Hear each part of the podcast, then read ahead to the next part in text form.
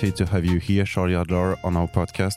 Uh, you've been coming to Amiens, and you will be uh, coming soon to um, uh, to uh, um, Cabaret Vert. yeah, Yeah. to the Cabaret Vert. Thank you.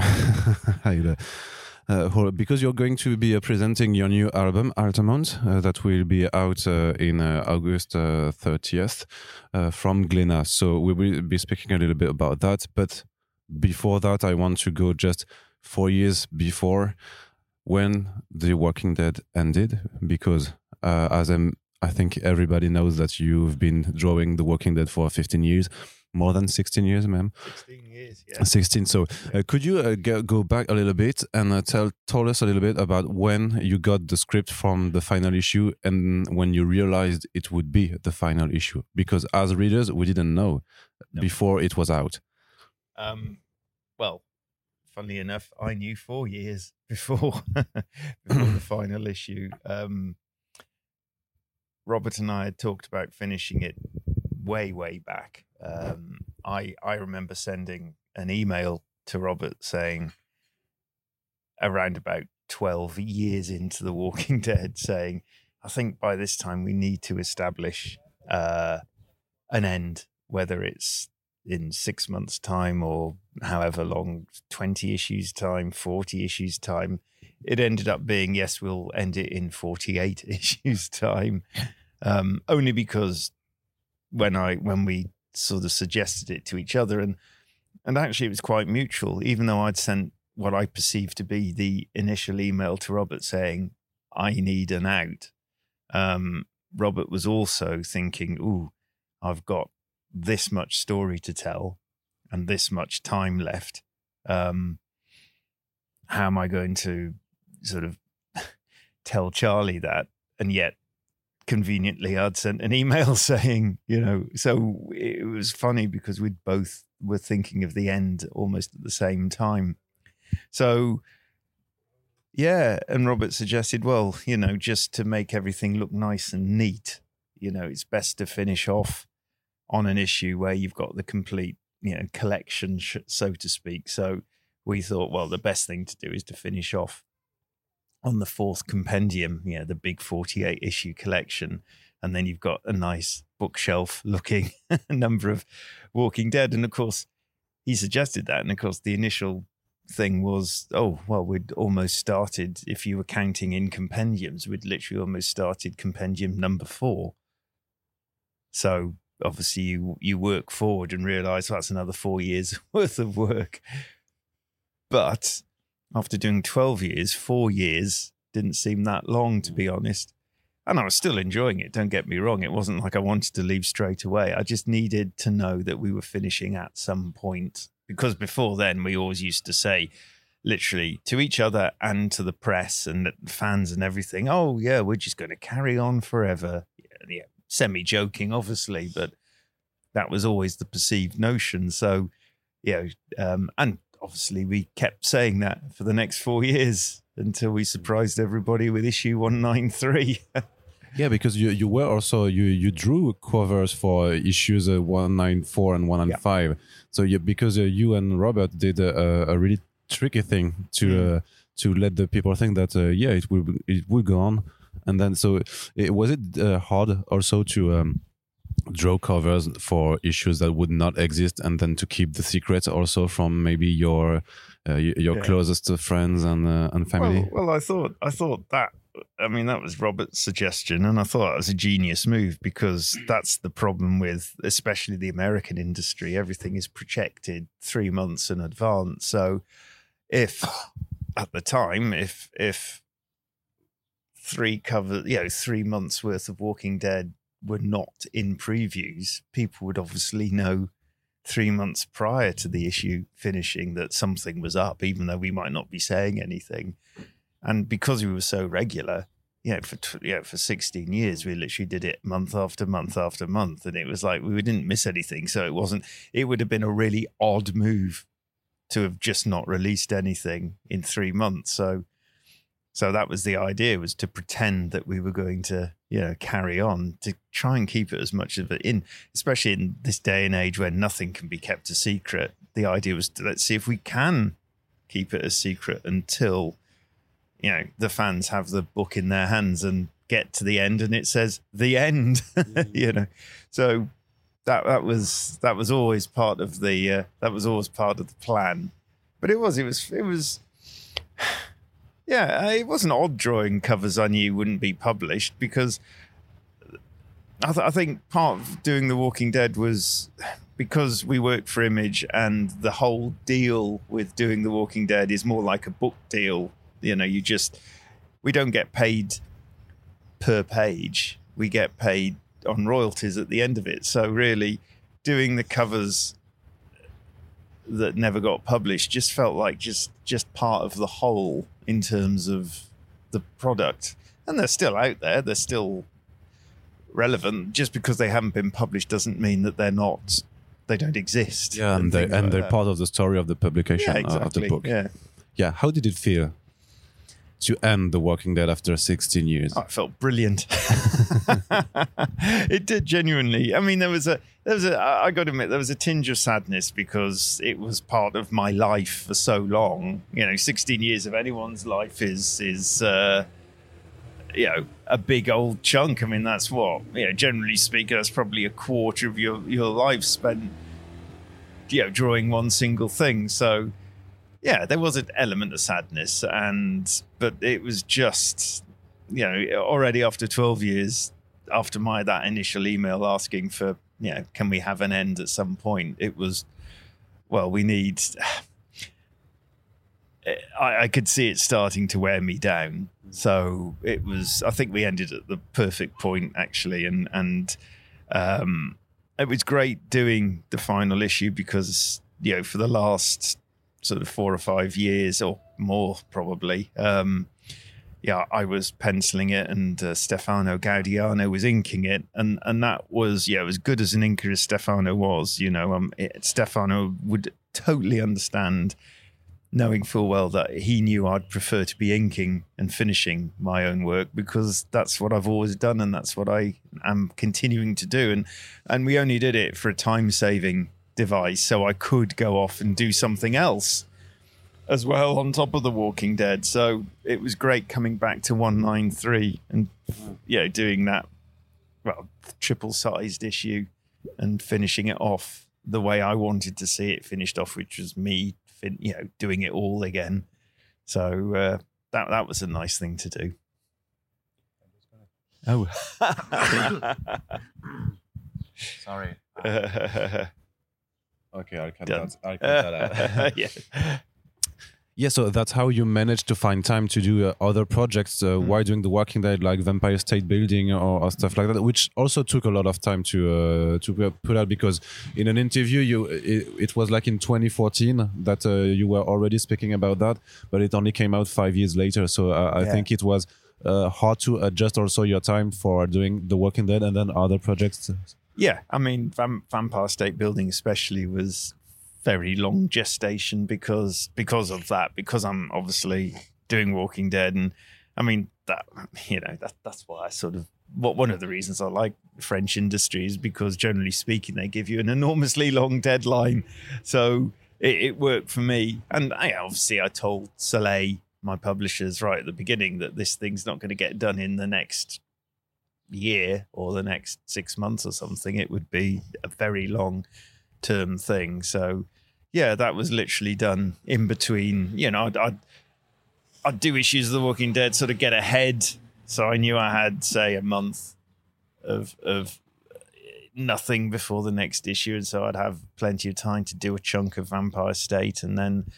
I mean, the first thing I did after finishing Walking Dead was finish Vampire State Building. I probably had 10 15 pages left to do. I can't remember now but that was that was my first goal. But there, there was there was a nice feeling of kind of relaxation when i was doing the last few pages of that because i knew i wasn't working against the clock to get as much done as possible before i went back onto the walking dead again. So it was yeah the the, the final those final pages were, were were very enjoyable because they were just nice and I could just chill and do do them at my own pace. okay. So as a British artist, you've already done work for the European and French market, especially, and also for an American market.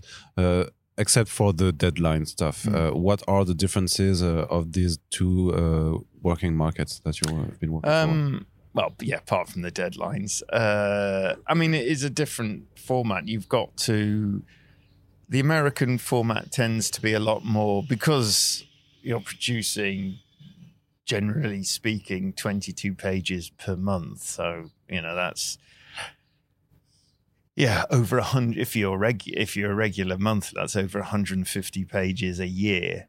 Um, you can afford to be a bit more relaxed with the storytelling. Um, I mean, I think a, lot of American comic books, and and and I criticize them myself.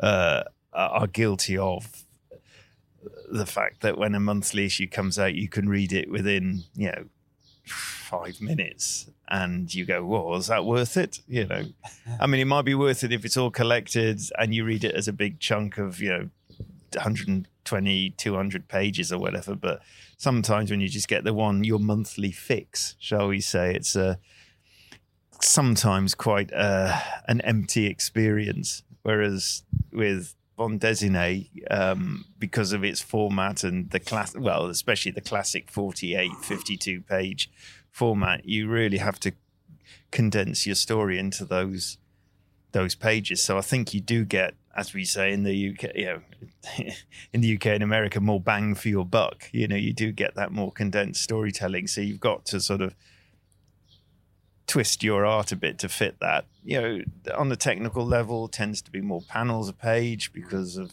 because of that, and you know also that the pages will be printed larger, so it's easier to do more panels on a page because obviously you can see them more clearly. Um, uh, yeah, I mean, aside from that, we, yeah, we're both we're all Western countries. You know, we haven't got we haven't got a difference in how we tell a story or anything like that. Our, our storytelling is is similar. Um, I think I think Europeans have a more bigger sense of place than than, than the Americans. You, which which suits me fine because that's what I prefer. Um, which is basically you concentrate more on atmosphere and like say a place you know reference is is always really strong whereas in america it's all yeah the concentration is more on dynamism and action and things like that which they you could argue do better than than the Europeans, but you know, you could argue the Europeans do you know setting the scenes and dialogue better than you know the the Americans. So it's yeah, each each each industry has its own advantages and disadvantages. Yeah, so yeah. that was. Do, do you have a one that you prefer? Yeah, Dessinée. Bande Dessinée, all right. I do genuinely. Uh, I've always been a fan of the art form, and Angoulême. I it was the last. I mean, I used to visit Angoulême the first few because I'm a regular attendee of Angoulême every year, and but the first few years I went back in the early '90s, I was I'd already started working professionally, so so I wasn't, but I wasn't going there to get work at the time. I was just going there as a fan. They were the last shows I went as a fan without actually actually, to be honest, they're the only shows I went as a fan because every other show I've been to since I got into comic books back in the late 80s, there was always one intention on going to those shows. And that was, I, yeah, first to get work and then to be a professional there. So those first few years at Angoulême were the only times we just walked around and marveled at everything. Mm. So uh, yeah, I've always been a massive fan, and I, I love the format. And I'm I'm in a very privileged position as as an as a comic book artist that I don't need to to work, or at least I don't need to work to the level of an American comic book to keep the money coming in. So I can actually afford to sit back, kick back, and just work on a on a on a, a French comic book and take a year to do it. Now, you know, I've almost I've almost turned my my my career around opposite almost how do you explain i've almost gone the opposite way that that people would expect because i was always very um, known especially in the states for being very fast now i was really fast mm. but now I'm enjoying being really slow.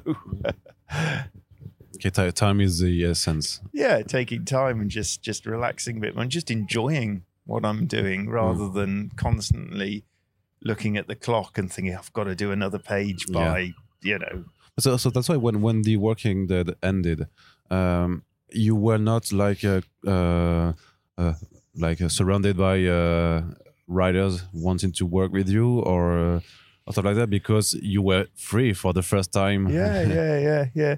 No, I, I mean, I didn't. It's funny. I didn't have loads of people knocking on my door. I did get. Eh, I did find it quite ironic that I instantly, as soon as the last issue came out, I instantly had two offers, one from Marvel, one from DC, to do something, both zombie related, and I was not interested at all. You know. Uh, again, I've been we Robert and I have been spoilt because you know obviously The Walking Dead is creator owned. Why why on earth would I be interested in doing somebody else's characters again? I, I think a few people have sort of tried to offer me that carrot on a stick, and I'm like, no, no. Why why do I want to work on your character? And be just paid a pay rate. I'd rather. I've got. Oh.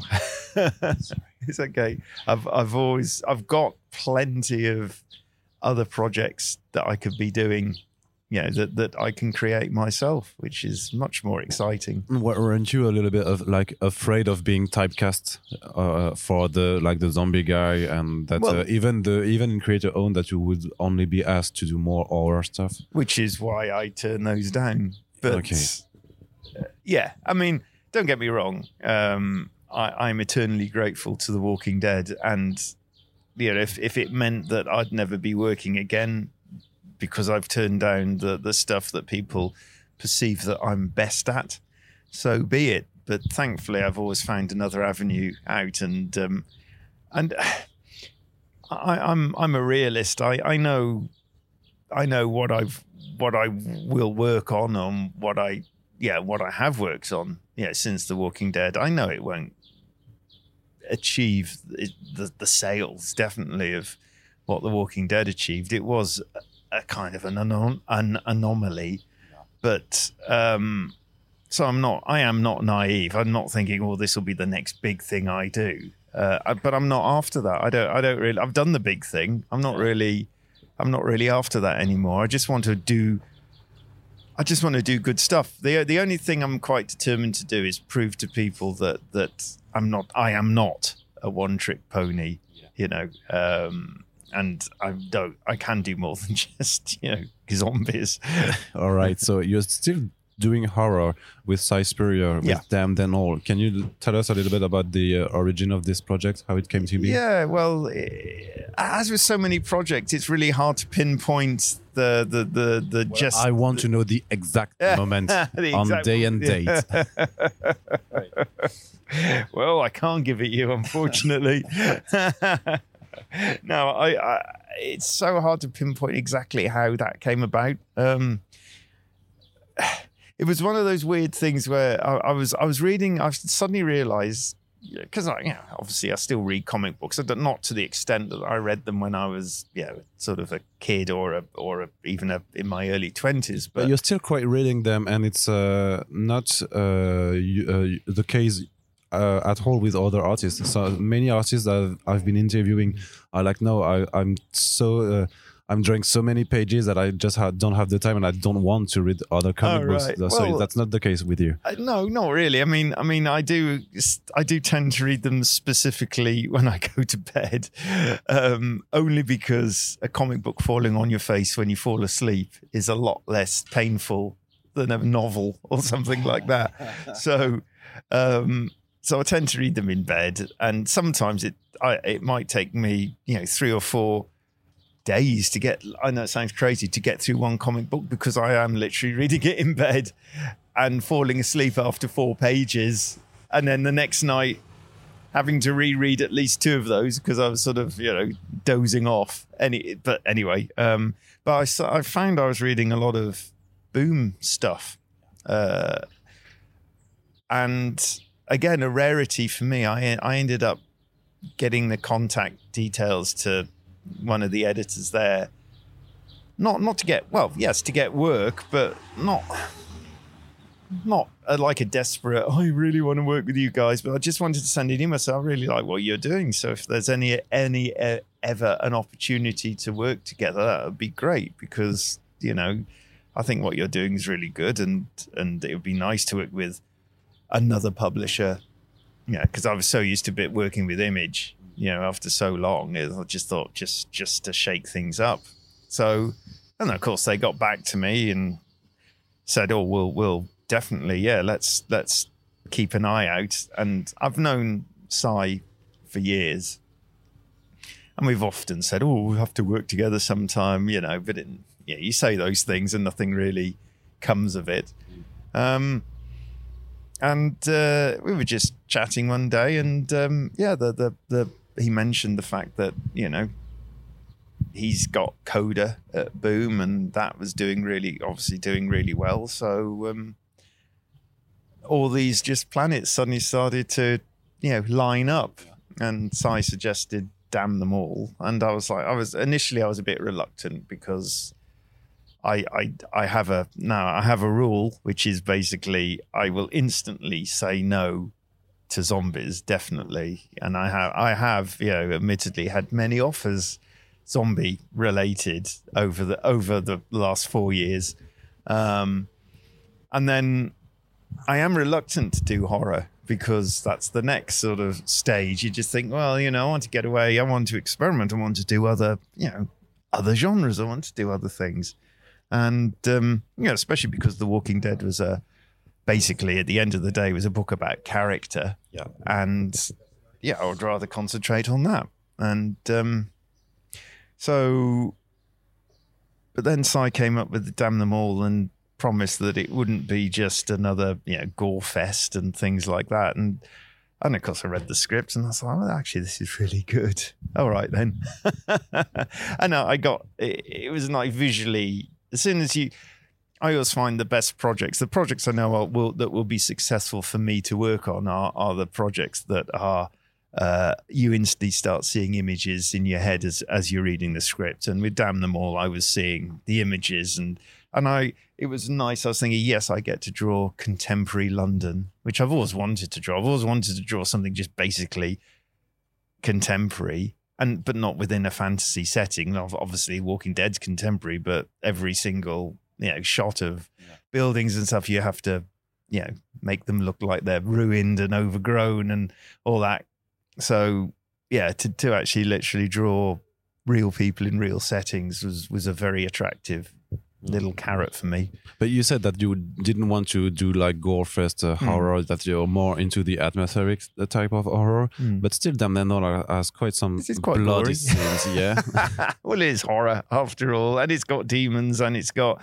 But again, what what what I wanted to do was, I didn't want to make it look like some sort of superhero demon kind of fest. Um, so that's why, if you see the black and white artwork, because um, I'm not coloring it. Um, Sophie Dodgson is brilliantly coloring it. Actually, um, uh, every time a demon appears, there's this sort of vibration going on and kind of jagged lines, and looks like the background, all the backgrounds are sort of splitting up because you know it's almost migraine inducing. Um, I, am specifically recalling the imagery from Rosemary's Baby when um, when when you've got the basically the devil rapes her scene and it's all swirly surreal kind of and, and the screen's sort of doing this sort of classic 60s thing where the thing just all bends and, and distorts and everything. And i was recalling that thinking yeah that's a really good way of showing something really extreme but you're not really sure what you're seeing. So i was i was trying to go for that you know with, with the demons that they appear but it's it's unless you're someone like you know Ellie the the the hero heroine whatever um she unless you're sort of powered magically um everyone else is just vibrating and shaking and throwing up and the demons are just walking through these sort of scenes and everything is just going a bit bonkers. Yeah. so, yeah, just trying to do something different rather than just some massive sort of thing walking through, yeah, a, a scene just destroying stuff, which yeah has been done a million times before. Hmm. So just trying to make it look different, you know. All right, and uh, it's uh, like like uh, right now when we are recording, there's a pause, and uh, the seventh issue has just been announced uh, in the previews. So you're not doing uh, ongoing, uh, like uh, you're mm, No. mostly work working by story arcs now. Yes, I mean it's not. I'll never. I'll. I'll say it now. I'll never do an ongoing ever again. You know. So be warned, editors. life is too short. I mean, I'm 56 now, so I'm not old, old, but you know, I still look at my career and think, well, really, I've got. Not that I'll ever give up either, but I will. I will. You know, I don't, don't know. Perhaps I'm looking at my career and thinking, well, I've got 10, 15 really good years left. And as an artist, um, you know, as a writer, it's slightly different because you can just not sounds awful. You can just churn the stuff out, but you can do one or two, three projects at, at a time and and and get it all out of your system. Whereas as an artist, it's hard to get it all out of your system because it just takes so long to draw that sort of stuff. So yeah, damn them all is is broken into arcs. So I've got you know the space in between to hopefully do other other things, um, which is perfect. It's it's so it's it's ongoing. Yes, it's ongoing, but no, it's not. Not monthly, not, not monthly ongoing. Yeah, yeah. Okay, so let's talk a little bit now about Altamont. Uh, so I've got the same questions: uh, how it came to be, uh, because uh, it's about a festival that that took place in uh, 1969 with the Rolling Stones were, were headlining, and Mm. it all came to hell because the Hells Angels were doing the security, and they happened to kill to kill one guy Yeah. in the end. So it's uh, really a, an important uh, uh, like a marker in the history of the United States. Uh, it, was it s- some something important to you, uh, Altamont? Yeah, I mean, I mean, I've got no personal connection to it, but I've I've just found that interesting. The whole end of the '60s um, kind of thing, and how how America sort of well, how the world basically changed from that sort of positivity to to well, in going into the '70s into the sort of the, almost the complete opposite. So um yeah it's it's always been something. And, and altamont has always together with the manson murders has always been the two kind of linchpins significant events that almost put put paid to the hippie dream. And um which i find quite fascinating. So yeah coupled that with the fact that i've always wanted to do a comic about music specifically rock music um Because that's what you're into.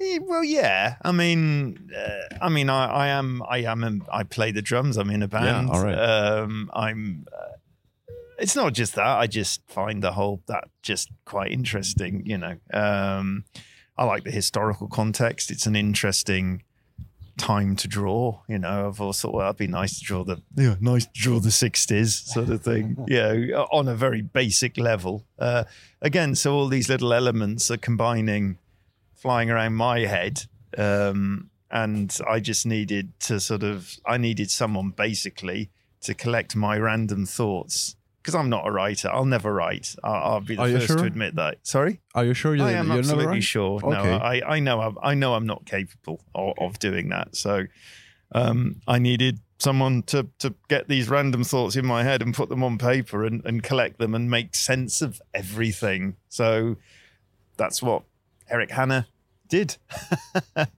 So it was uh, Thierry Mornet from Delcourt that uh, introduced you to Eric. Yeah, right? I mean, I, the, the the funny thing about Altamont was, it was never originally perceived to be a uh, Bande Dessinée. It wasn't. I, I never thought, oh, this will be a great French, yeah, album. Um, I always thought it was going to be American book. Um, yeah, initially I was thinking, oh, I'll get a writer, I'll go go to Image, and we'll get it published there. That was that was the my perceived kind of avenue, or or Image or someone, yeah, someone in America. And um, for various reasons, I did talk to some writers, and yeah, we got to a certain point with one guy, uh, and then he decided that it wasn't for him, which is fair enough. You know, uh, he he bailed really early on, so it wasn't like last minute. yeah, it wasn't last minute. It's not like we had loads done. I mean, I, I'd already drawn some you know sketches and things like that, some concept concept stuff to see to get the image right in my head.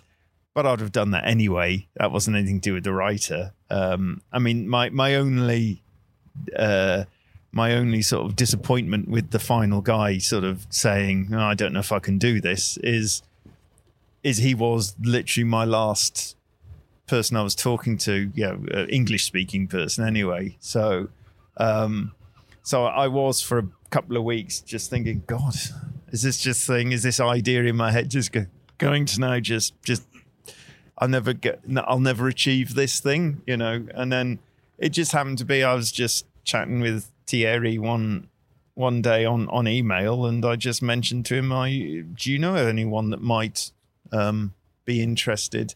And he instantly came up with Herik, and I knew of him because he'd worked with uh, my friend Sean Phillips on on the Seven Psychopaths Bond Déjeuner, which they'd worked together. So I knew of him and um, so we so we sort of I got his contact, and then we talked a bit. He sent and he really quickly sent me a proposal, and then really quickly sent me the actual script.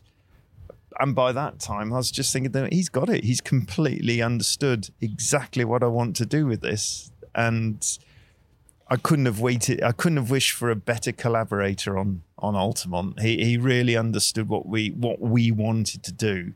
So much so that I'm sure we'll work together again because we seem to be on the same wavelength in in terms of what we want to do in comic books or what we're interested in doing, which is primarily character based mm-hmm. stuff, which which has some kind of Im, which which has some sort of um, what's what's a good way of describing it? Have some sort of Im- uh, it sounds really a bit Im- a bit arrogant to say, but has some sort of importance. Because again, I I I always want to work now. I want to do something that's not just fun and frivolous. I'm not really that interested. That I want I want to have a bit of a, I suppose, for want of a better word, a bit of a legacy. Mm-hmm. So doing something like Altamont, which is about something, um, yeah, and it's not just an adventure. It's not just a bit of fun, which just has its. Don't get me wrong, has its place, but I'm not really that interested in that. I'd rather create something that has a lasting impression on people,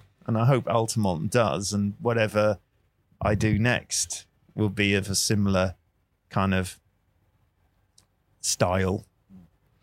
When did you find the time to uh, to do the this project? Because you're doing the the drawing, the pencils, the inks, and the colors. So uh, I know it's uh, it's a bit crazy because there, I was talking talking about getting more relaxed and having time to do it, and then suddenly I find myself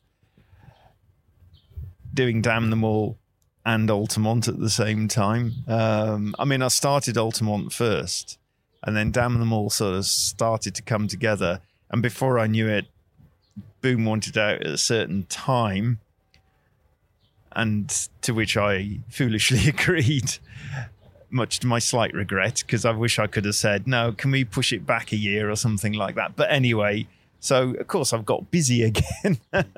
um, but we're okay. I mean, I've done Altamont's finished now. Um, so we're just, you know, looking forward to the launch of that. And so I am now concentrating on the next arc of Damn Them All. And then we'll see where we are after that but at least I've sort of managed to take it down to just the one. Because it wasn't a fun that last year wasn't well I say it wasn't fun. It, of course it was fun but it was just it was hard work you know doing jiggling going between damn them all and then Altamont and back to damn them all and then back to Altamont. It was the way I don't like to work you know it's like I was doing that at periods of The Walking Dead not necessarily with Vampire State. Well, I was actually with Vampire State. I was doing that, but I was doing. I had done other projects way, way in the past before when I was doing Walking Dead, and and literally doing that bit of Walking Dead, doing it, you know, doing enough that I could get ahead, so I'd have a month to work on something else, and then doing the same, and eh, you know, I can do it, but it's not. No, I don't think it's anyone's pref- preferred way of working So, so yeah, so it was nice to get it, it, Actually, in the end, what I said, thankfully, and they agreed at, at you know, Herik and everyone at Glénat agreed for me to do this. I said, can I do the first book of, uh, do the first series of Damn Them All, get it all done, finish it, and then I can concentrate on finishing Altamont. And then I said to the guys at Boom, can I have a bit extra time in between arcs so I can finish Altamont? So it was, I had to do a bit of negotiating with people, but thankfully they all agreed so I could, you know, have that nice. Because at the end of the day, everyone appreciates the work's going to be better if you're if you have the right environment to work in, and that was. And if you're not rushing anything. Yeah. Yeah, exactly. Yeah, yeah. But when you said that uh, Eric uh, had a script uh, that was like mixing all your ideas that mm. were in your brain, so uh, it was already the uh, that you had decided that it would not be like uh, a comic documentary about the Altamont Festival, mm. but that you would concentrate on characters. So five people that are going to the Altamont Festival, and that sort of like will live something similar to what happened to the to, to the festival in in general. Yeah, yeah, that's right. I mean, as as as much as I was quite fascinated by Altamont itself, I didn't want to do a comic about Altamont because that's been told. What's the point? Uh, uh, there's no point in just doing a comic version of yeah, because there's a great documentary out there. There's no point. In, I, I saw no creative uh, urgency to do a comic version of "Gimme Shelter," which is the documentary. So. Um, and and I think that might end up being quite cheesy to be honest because just because then if you're doing it about Altamont then you're having the Rolling Stones are sort of almost featured as the main characters. And then you've got to add dialogue to you know Mick Mick and Keith. And it, it, would just always seem a bit like oh no that sounds really awful. Um, because what I like about what we've done is the fact that Altamont's happening in the background everything about Altamont is going on in the background, but it's done very subtly, you know, with little glimpses in the art or, you know, mentions in the dialogue and things like that. And our characters encounter the Hells Angels and, and you know, things like this. So, um, so I think we're telling the story about what happened at Altamont, but through the eyes and the the the, the adventures, inverted commas, of these five kids that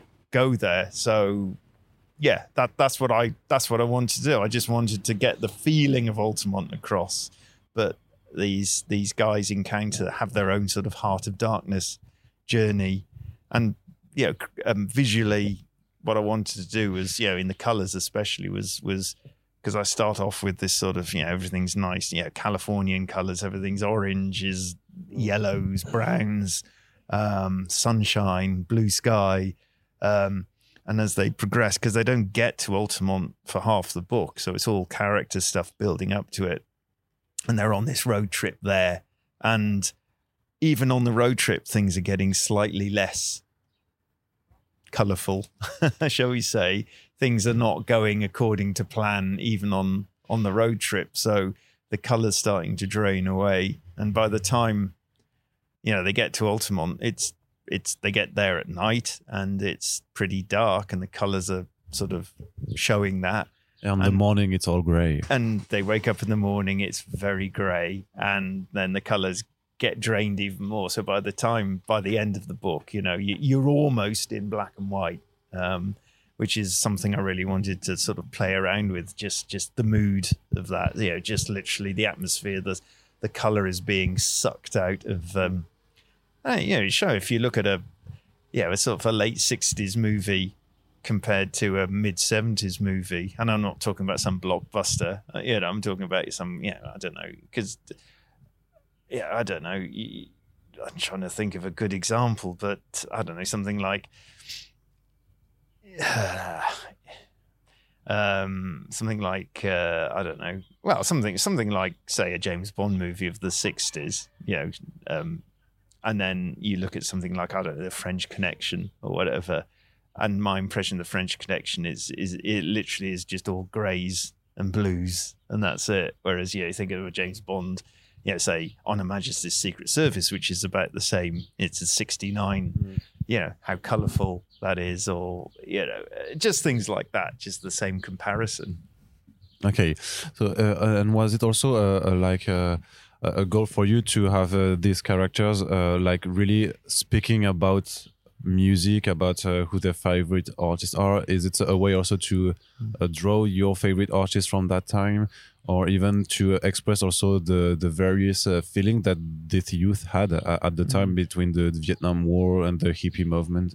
Yeah, yeah, exactly. I mean, it's all it's all in there. That's the thing. And that's the clever way Herik has sort of wo- woven everything into the script. So even though, even though a lot of it is literally people sat in a VW van talking to each other, um, there's so much going on, and, and you're developing character so much that that all this comes back, you know, to to well, haunt them is probably the wrong word, but uh, all this yeah, sort of all this is significant to how their characters behave, you know, when they get to the festival. But uh, yeah, even even down to the music they like, and um, yeah, just just visually again the flashes of say Hendrix and Eric Clapton uh, in this glorious, and of course they're all at the beginning, you know, all this glorious Technicolor um, psychedelia imagery is is sort of bursting out on the first few pages um, because there's so much hope as they're going there. So much hope, which is going to be ultimately dashed when they get there. Okay, uh, I think you might have one criticism at the end of the of uh, when the book is published. I'm not going to put this oh. podcast uh, out before it's okay. out, so uh, we can speak about the ending of about what yeah sure stuff that okay. happened yeah. about about the rape of the mm. of, of yeah. the girls. Was it? Do you think because there's been criticisms about the the whole uh, like uh, use of the the rape as a narrative motive uh, for for other characters to to, to move on and the, way that uh, some some women just are only there you know the women in refrigerator stuff you know that that um, uh, that female characters were only uh, uh, put in a story to be like uh, either raped or murdered oh, to survive right, as a motive right, for, for other characters. Right. What do you think about that? Oh, blimey, that's a heavy question. so uh, this this this is to prepare for the crit- critique of it all. Um, wow. Um, and I suppose you could also say, well, it's written by two white white blokes, you know, and uh, the the you know they haven't seen the female perspective. All, all I can really say is the females in this book are as strong as the male characters. Um, you know, and, and they emerge as strong as the male characters. But oh god, I think I think the idea of what happens to the to the well, uh, Jenny, the, the the character that gets raped, is um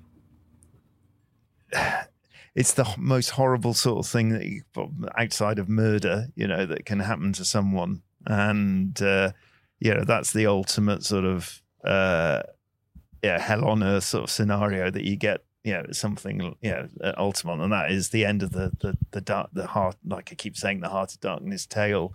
It ends in this brutal act of violence, and I'd like like it to be perceived because even even though they get to the even though we get to that point um it, i don't think you're really expecting it to lead to that um because it it's the rest of the stuff that happens to Altamont is all very sort of little little tiny incidents you know not not terrible not really bad you know one guy has a bad trip and ends up you know he's sort of naked on top of a tower mm.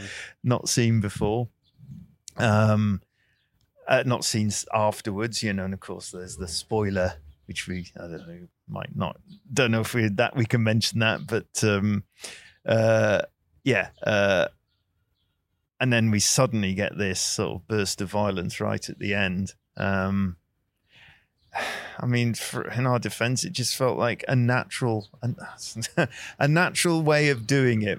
Um, yeah, if, if we're criticized for it, well, so be it. I'm sorry because we're, you know, It was We- not we- a. we I, I didn't want to trick you. No, it's it's a heavy question. I don't know. know. It's quite. It's quite. A, it's a question I've. I've not really. Well, it's interesting because I've not really been ever asked that question before. And um, I mean, for me personally, I, it wasn't anything I thought. Oh, this is this is a bit wrong. This is a bit hardcore. I don't like this. Perhaps some. No, because you, you, you- you're also not drawing it like uh, in full uh, frontal. It's uh, off scene, and you're yeah, not. it, Uh, it's it's off. It happens definitely, and you don't actually. It, it well, we do a bit of a narrative trick with it. So again, yeah, you, you you don't see anything. It's it's which is the way I prefer it. Anyway, I always prefer you know let's call it horror, the hot my horror off Mm. screen because I think your your your mind conjures up much worse images. Uh, than anything you can show. And let's face it, I didn't we didn't really want to show that. That was that that would have been gratuitous, ut- utterly gratuitous, and I don't think it would have been in keeping with the rest of the story at all. So um, Did, Yeah. did, did you use a, a lot of references from either the Gimme Shelter documentary or uh, photos or stock photos, Oh, uh, maybe yeah. Yes, just I- to like yeah. to get the whole 60s uh, Yes, yeah. mood? I mean, I did use a lot of ref. Thank you, Google image search. Uh, but surprisingly, there's not that much in terms of imagery from Altamont. If you if you do a Google image search, you know, you, you, I I was constantly coming up with the same photographs over and over again. There's and I didn't want to cheat and use other references from other festivals at the time. I wanted to keep it, you know, Altamont centric. Um, know, there's a there's a couple of times I've used images and cobbled it together with other images from Altamont and you know created my own image. Um, and I did, you know, I'd, I'd be the first one. I did quite a few screen grabs from from the documentary. But what what's quite good about doing that is because I had the the docu, you know, the documentary's not inglorious, you know, 4K ultra Blu-ray kind of format. It's on YouTube, and the YouTube stuff, if I did do a screen grab, you know, you ended up looking at it and blowing it up. Um, it would be quite a, a, a blurry, unclear image, which I kind of like because at the end of the day, I'm, you know, using these images and whether I'm drawing over them or copying them or or drawing from them, um, it forces me to to add my own sort of style over it because it's not that clear. I've got the general impression, but it's not that clear. So, so I can sort of, uh, I, in a in a lot of ways, I prefer the the the stuff that I did ref to be less clear, so I can add my own interpretation. Otherwise, if it's pin sharp clear, you tend to copy it.